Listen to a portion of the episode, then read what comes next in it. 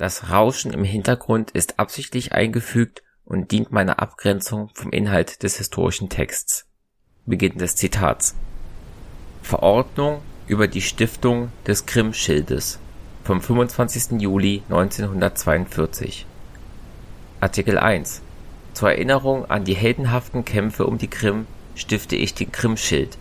Artikel 2 Der Grimm-Schild wird zur Uniform am linken Oberarm getragen.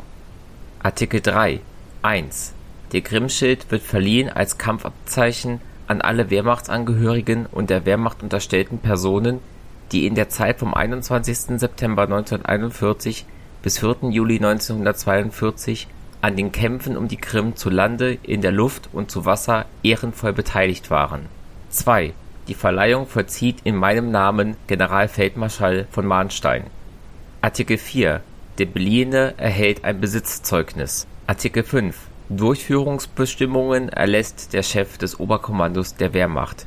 Führer Hauptquartier, den 25. Juli 1942 der Führer Adolf Hitler, der Chef des Oberkommandos der Wehrmacht Keitel